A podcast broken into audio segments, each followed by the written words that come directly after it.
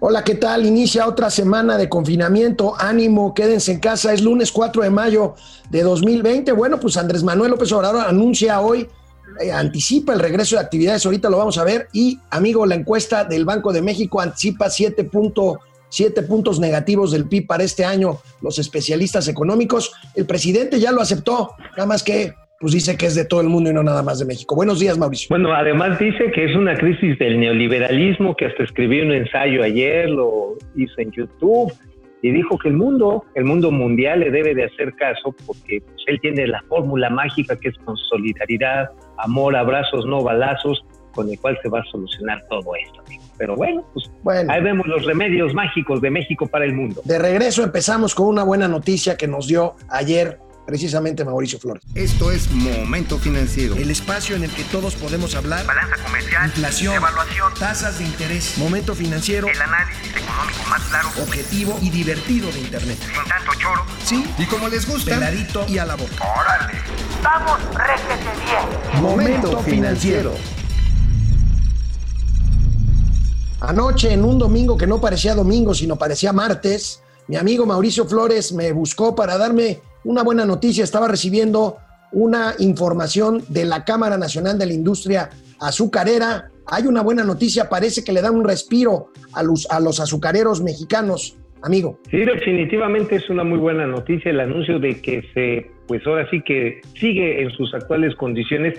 No era el mejor, pero es mejor tener a no tenerlo. Este acuerdo con el cual México exporta mayoritariamente la cruda, sí, azúcar cruda yo sé que a usted le agrada, pero es, es, esa, es la que no viene refinada para que, para que no se presten las interpretaciones. Eh, definitivamente, el caso específico, el caso específico del el azúcar mexicano le permite mantener a los campos azucareros y a los ingenios azucareros la actividad productiva que se ha visto afectada, sabemos todos, por cuestiones propiamente pues, la situación que hoy vive el mundo entero, eso sí. Bueno, pues este sí, efectivamente, ayer anoche, ya tarde, me mandaste eh, pues el comunicado que te hizo llegar la Cámara Nacional de Industria Azucarera, no sé si lo tenemos por ahí. Ahí lo tenemos. lo tenemos. Pues esta buena noticia, querido amigo, ahí está Doña Austeridad Republicana. Yo pensé que la habías mandado ya este, a Calacas. No, no, no, para nada. Aquí, doña Austeridad Republicana, lo que pasa es que ahorita estoy en otra área de aquí, de su casa. Digo, no se las presto, pues no los invito porque ahorita no pueden salir. Pero les quería mandar saludos, doña Austeridad Republicana, para que vean que a final de cuentas sigue aquí con nosotros, acompañándonos hasta el fin de los tiempos, doña Austeridad Republicana. Pero sí, lo, como tú bien lo comentas, Amigo, el caso específico del azúcar le va a permitir a los ingenios, a los campos azucareros de nuestro país mantener la actividad. Insisto, no es el mejor acuerdo que hayamos tenido en esta materia.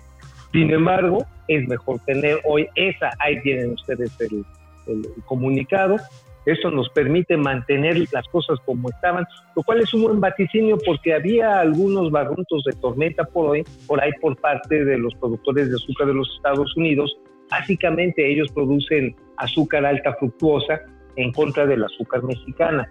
Afortunadamente, como que es un estate quieto, no se metan con mi cucu y ahorita no nos vamos a pegar. Lo cual es una muy buena noticia. Bueno, pues buena noticia. Y el presidente Andrés Manuel López Obrador hoy en la mañana, bueno, durante los últimos días, el fin de semana ha insistido que ya se ve la luz al final del túnel en cuanto a la pandemia.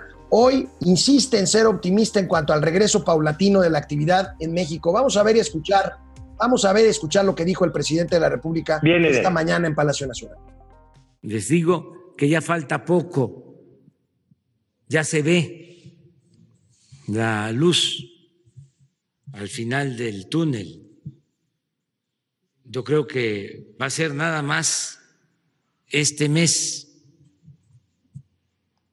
Ese es mi pronóstico. Incluso en algunos lugares eh, vamos a regresar a la normalidad poco a poco, con cuidado, eh, con medidas sanitarias desde el día 17. Y el primero de junio queremos hacerlo a nivel nacional, igual, con cuidado. Pues mira que es una ecuación difícil, mi queridísimo amigo, amigos que nos están siguiendo, porque por un lado sí tenemos una situación sanitaria preocupante, hoy estamos viendo que la capacidad hospitalaria en muchas, en muchas ciudades está siendo rebasada, se está habilitando, por ejemplo, en la Ciudad de México, el Autódromo Hermanos Rodríguez para recibir gente, eh, enfermos básicamente, que vengan ya afectados por el coronavirus y, y esto al mismo tiempo la urgente, la urgente pues necesidad de generar ingresos para las familias, de rearticular las cadenas productivas. Ya lo vimos la semana pasada, la industria estadounidense en pleno, insistiendo en que tengamos que, ya empezar a articularnos, porque si no, se empieza a dislocar todo lo que se ha construido a lo largo de 30 años de cooperación con los Estados Unidos. Es, es, correcto, es una gran, es una gran paradoja y es un gran problema porque, bueno, pues este, mientras se afecta más la economía, estamos entrando en el pico de la pandemia. Todavía dicen los expertos, faltan dos semanas con lo más complicado. Y bueno, pues vamos a ver si en 15 días más, después de esto que te estoy diciendo, puede cumplirse el regresar esta actividad. Eh, y precisamente, este, pues vienen días, días críticos y ahorita de regreso veremos lo que dice la Secretaría del Trabajo sobre las empresas que no han cerrado sus actividades consideradas como no esenciales y sobre el tema de Manuel, Bartlett y el escándalo del contrato ah, qué a su hijo, amigo. Pero bueno, mientras, tanto, pues vamos pasando lista en, YouTube. Vamos a ver. Saludos a todos los que nos están eh, siguiendo. Héctor Mancera, feliz inicio de semana. Gracias, Héctor. Sandra Díaz, ¿será la luz al final del túnel o el tren que viene de frente, amigo? pues mira, yo lamento decir que tenemos otro tren por delante y otro por detrás. Lo que nos viene pisando, lo que nos viene pisando los talones son todos los rezagos históricos que teníamos y de frente pues tenemos, como tú lo bien lo mencionabas al inicio de esta de esta transmisión, pues la expectativa general es una caída de 7% en el trimestre que viene. En el año obviamente va a ser complicado recuperar lo que se ha perdido y sobre todo pues también los niveles de coordinación que se habían logrado a lo largo de varios años pues están en riesgo. Ahí tenemos. Así es, también en YouTube Luis Roberto Muñiz, muchas gracias Luis. Ráfaga Martínez, eh, los políticos no son todólogos, pero bueno, esto ya lo ha dicho el propio presidente de la República, pero bueno, ahorita regresamos. Al rato pasaremos lista a los amigos de Facebook. Por lo pronto, Canal 76 de Easy, 4 de la tarde, de lunes a viernes y en Spotify Momento Financiero. Bueno, amigo, pues ya sabes que los lunes es día de balconear empresas que no se han cerrado, que no han cerrado pese a que no son consideradas esenciales. No me, balconees tanto. bueno, la Secretaria del Trabajo y Previsión Social, Luisa María Alcalde, habló así de los porcentajes de, esta, de este cumplimiento al exhorto del gobierno. A ver de las empresas, negocios, eh, cumplen, el 6% eh, insisten en no cumplir. Adelante. Esto eh, se puede ver desglosado así. Cuando llegamos el, 40, el 48% ya están cerradas, 20% se exhorta al cierre y acceden al cierre, 26% realizan algún tipo de actividad esencial o tienen cerrada buena parte eh, de sus eh, industrias y quizá una cadena abierta para temas relacionados con la industria médica y el 6% eh, que se niega a cerrar. Adelante.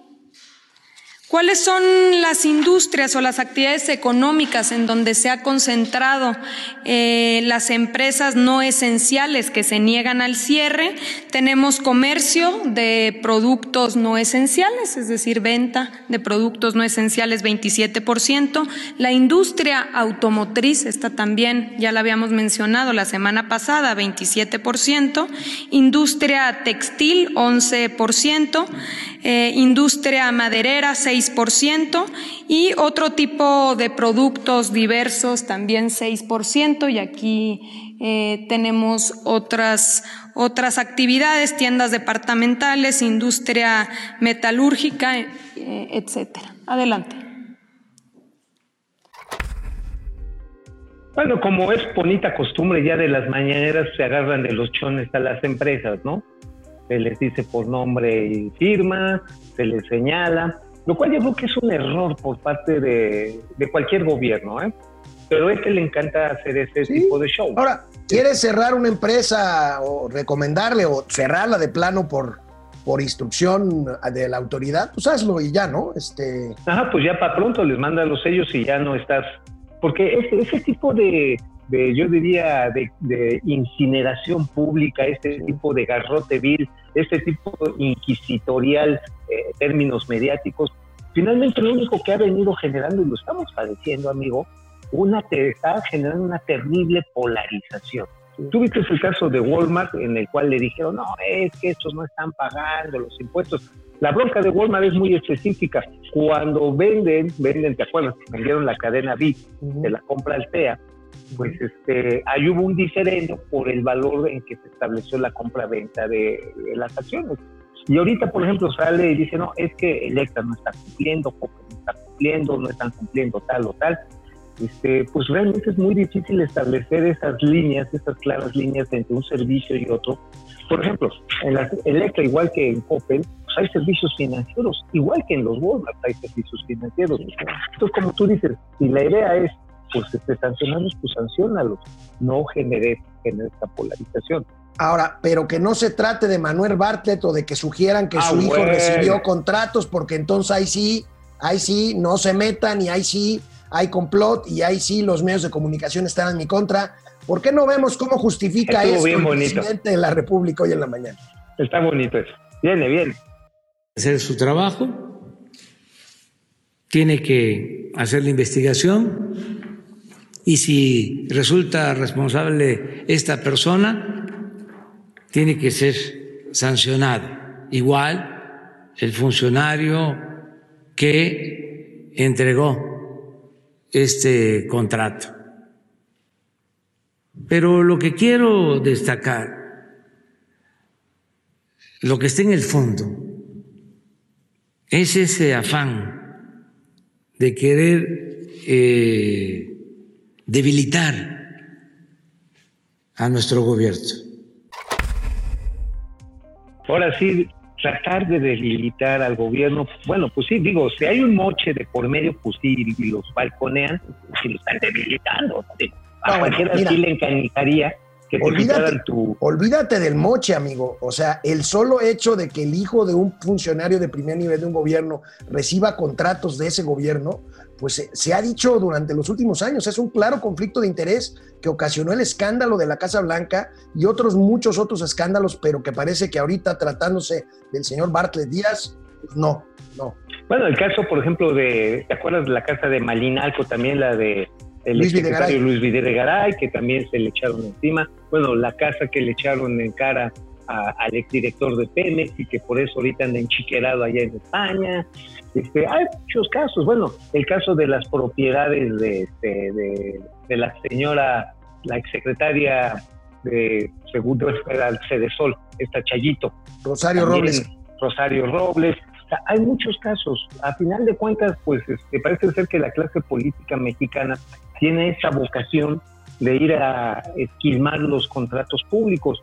Y aquí el caso está en que pues le revelaron que pagó el seguro social prácticamente el doble por mismos equipos. O sea, y entregándolos al mismo tiempo que otros proveedores. No hay ni una sola justificación específica en el caso de los ventiladores del hijo de Bartlett, pues, este, de que los estén eh, de alguna u otra manera con una ventaja que haga que cuesten más caro. No hay ninguna, salvo que pues el, eh, el señorito Manuel Bartlett pues este ha hecho muchos contratos con la Marina, con el Ejército, los ha hecho con el ISTE, lo está haciendo con el IMSS, y este y esto realmente suena pues suena fantástico cuando dice es culpa de los conservadores que quieren derribar el gobierno. Bueno, y después de lo que escuchamos que comentó, se soltó como una hora atacando otra vez a medios de comunicación y específicamente a Reforma, porque osaron molestar, osaron molestar al subsecretario López Gatel el sábado y el domingo, que simplemente López Gatel no cumplió con lo que prometió, que es actualizar lo que llamaron el modelo Centinela, de multiplicar por 8 el factor de los contagios de COVID. Y bueno, pues simplemente... Eh, No, no, simplemente el subsecretario Gatel se hizo guaje y mató al centinela, amigo, y ya no hay modelo centinela. Pero bueno. Oye, oye, eh, además dijo, creo que el presidente le echó así como de esas porras de marcha, no, no está solo, no está solo, no está solo. Este, sí, no, está solo, dijo. Creo que el presidente extraña estar en la calle en las manifestaciones en vez de sentarse en Pues su despacho presidencial. Es el presidente, amigo. Así es. Pero Oye, bueno. nada más. Ahorita regresamos con lo del modelo Centinela, ahorita que regresamos de un corte, quiero hacer una acotación bien importante, porque este, el factor de 8.3 estaba equivocado. Desde un principio estuvo equivocado, y así lo han demostrado profesores de matemáticas. Así es. Bueno, Fernando Bedoya, gracias desde Colima. Francisco Guerra, excelente inicio de semana. Gracias. ¿Cree usted que Pemex tiene algún tipo de solución? No lo creo. Pero bueno, vamos a una pausa. Regresamos aquí a Momento Financiero, canal 76 de Easy, 4 de la tarde, lunes a viernes y en Spotify. Bueno, pues el presidente defendió y a Hugo López Gatel que nunca pudo explicar más de su modelo Centinela, que amigo, Mm. habían dicho que era 8 el factor de multiplicación y algunos lo tomaban en 30. Eh, es 32.3 para ser exactos, de acuerdo a los datos que originalmente presentó el señor Hugo López Gatel, que es la, el factor en que se divide el número de posibles con el número de, de eventos realmente confirmados. O sea, es con la misma base de datos, no con, con otra, con la cual se demuestra que López Gatel tomó los datos, ahora sí, el divisor lo agarró de una semana y el dividendo de otra, y por supuesto salió, salió lo que salió, un 8.2, pero de manera inconsistente. El dato real en ese momento, con los propios datos de la Secretaría de Salud, es de 32.3 por, tres, tres veces el factor de exponenciación de la pandemia. Ahora, esto lo vamos actualizando, incluso llega hasta 50 veces cuando ya muestra la tabla el mismo Hugo López Gatel, pero él dice, no, no, no, no, no, ya esto no le hagan caso. Mientras tanto tenemos situaciones realmente tristes, dramas hospitalarias, hospitalarios que están doliendo muchísimo, en Ecatepec, lo estamos viendo en Chihuahua, lo estamos viendo en, en Morelos, lo estamos viendo por muchos lados, y este, la verdad es que el señor López Gatel no solamente ha sido omiso, sino yo considero que de manera deliberada ha venido cambiando la información. Estoy de acuerdo. Pero bueno, ahí está el espaldarazo presidencial a Hugo López Gatel. Bueno, y vamos a revisar algunas cifras que tienen que ver con la pandemia, amigo. amigo. Viene, viene. Eh, eh, fíjate que, contrario a lo que yo hubiera pensado, sorpresivamente el monto de dinero en efectivo en circulación creció en abril 11%. El crecimiento en lo que va del año es del 5%, como podemos ver en la nota principal del financiero del día de hoy. Y amigo, pues parece que la gente prefiere tener el dinero, aunque sea guardado, porque pues, no, el, el consumo no se está incrementando necesariamente, pero la gente está eh, guardando su dinero en efectivo durante esta pandemia. Es eh, muy relevante la gráfica que también eh, el periódico El Financiero publica el día de, de, de, hoy. Ahí la tenemos, ve la línea roja, está. el crecimiento clarísimo en el circulante en efectivo en, en, en, la economía mexicana. Bueno, sí, el cachete, como se le dice, el billuyo, money money, la verdad que es algo fundamental para tener en estos momentos las personas que están optando por tener pues su dinero físico, como tú dices, muchas veces a la mano, porque hay algunos víveres que, por ejemplo, si bien te aceptan la tarjeta de débito, hay otros que los tienes que pagar en cash. Por ejemplo, las chelas. Las chelas que, por cierto, ya casi no hay. Ahorita vamos a hablar de las chelas. Poco, poco te, pocos te lo venden donde hay, pocos te lo venden con tarjeta, ¿eh? Sí. Tienes que agarrar y que en cachete, para bueno. que te la den, por supuesto, más cara. Bueno, amigo, este, y hablando justamente de consumo, bueno, el dato 1.7 billones de pesos es lo que circula en efectivo en la economía mexicana durante más. el mes de abril. Hay nada más. Bueno, pero hablando de consumo, un estudio de Nielsen revela los productos más demandados en esta cuarentena. Los productos empacados aumentaron 33%, los perecederos 11%, pero también los productos de limpieza un 40%. Ahí tenemos la gráfica. La estrella, fíjate, lo que más ha crecido en venta es atún en lata. Como Boy Scouts, amigo, estamos comprando atún. Así es. Oye, por cierto, dato poco conocido, el sábado fue el Día Mundial del Atún. Ah, mira, Día Mundial del Fíjate, sí, hay nada más el, el disparo en el consumo ah. de latas de atún.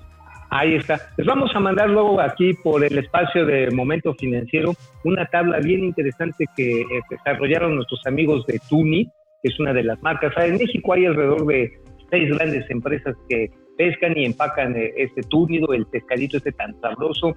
La verdad que es una gran fuente, una gran fuente de proteínas, pero que también hay que tener algo en claro, es una de estas pescas controladas que afortunadamente por un gran acuerdo internacional evita que se esté depredando en exceso, y digo porque no se está depredando, que se deprede en exceso los, este, pues los, eh, los, grupos que van eh, océano en océano de los atunes, ¿no? Pero bueno, además, ¿sabes qué? Sí se vende muchísimo y ha subido de precio el cloro. El cloro, los, los sanitizantes, los jabones para manos. Mira, yo hasta mis manitas ya las tengo así como piel de lagartija. No, no, ya tienes cirrosis en las manos, aparte de en el hígado, compadre. sí, seguramente. ¿eh? bueno, hablando de alcohol, hablando de alcohol, y lo decías hace un momento, escasez de chelas dispara la especulación. Fíjate, hoy la portada del periódico Milenio muy interesante, pero terrible para los que nos gusta la chela. La escasez de cerveza en 25 entidades federativas ha desatado la especulación y un mercado negro donde puedes conseguir hasta el doble de su precio las chelas. La chela, sí, ahí está, ahí vemos nada más cómo la especulacha está haciendo de las suyas. Fíjate que unas chelas que antes yo conseguí en 13 barrios, se los conseguí en 20 le hice mi guardadito, digo, no soy muy chelero, pero sí de pronto en la tardecita, pues como que se antoja una fría, un tequilita para que haga digestión. Este, y la verdad es que sí se está agotando porque hay que recordar que es de las actividades no esenciales que estableció el gobierno federal y sí le está dando una partidota. Deja a los que les gusta o nos gusta mucho la chela. El problema se está generando en toda la cadena, desde la cadena de producción que va, empieza con el cultivo de cebada, pero también le pega a la cadena de exportación. La cerveza es el segundo de, producto de exportación que más vende México en el mundo y esto también le está pegando a los ingresos nacionales. Así que, Así pues con, la, con el debido respeto sí deberían de permitir avanzar la producción de las chelitas. Bueno, vamos a pasar lista ahora, este, pero en Facebook, Depredador Mercenario. Hola, Depredador, ¿cómo estás? Mi pregunta es, ¿qué alternativas tiene Pemex para su recuperación o rescate pérdidas? Me parece que mientras se mantenga la política actual, ninguna. A ver, amigo, yo ahí sí difiero. Sí hay mecanismos, depende cuál sea el que vayan a querer. Este, esta es una información exclusiva interplatanaria intergaláctica que también la pueden ver en el mejor periódico del planeta Tierra y Planetoides, que un vecinos, que es La Razón de México, ahí está en mi columna, sí se está elaborando un plan para la reestructuración de deuda hay varios escenarios y la posibilidad, digamos, más arriesgada para no entrar en detalles, es salir primero a comprar deuda que hoy está en calidad de bonos y luego recolocarla a otros plazos. Si lo hacen bien, si lo hacen selectivamente, si se asesoran correctamente y si lo están discutiendo en la Secretaría de Hacienda, pueden generar ingresos extraordinarios superiores por 10 mil millones de dólares. Todo depende si se juegan ese último, esa última carta que es la mitad, amigo, de lo que perdió este, en el primer trimestre Pemex, 500 mil millones de pesos. A grandes problemas, grandes soluciones, no hay de otra. Si te vas por la cortita, pues así te va a ir. bueno, eh, Alex Bautista, ¿cómo estás? Willy Sanz, muchas gracias. Evaristo Contreras Ruiz desde Monterrey. Eagle Kim, Eagle, saludos, gracias. Edna García desde Quintana Roo. Francisco Padilla desde Toluca. Bueno, amigos, terminamos esta emisión. Nos vemos mañana ya martes aquí. Quédense en casa, por favor. Nos vemos mañana. Vamos, réjete bien. Momento financiero.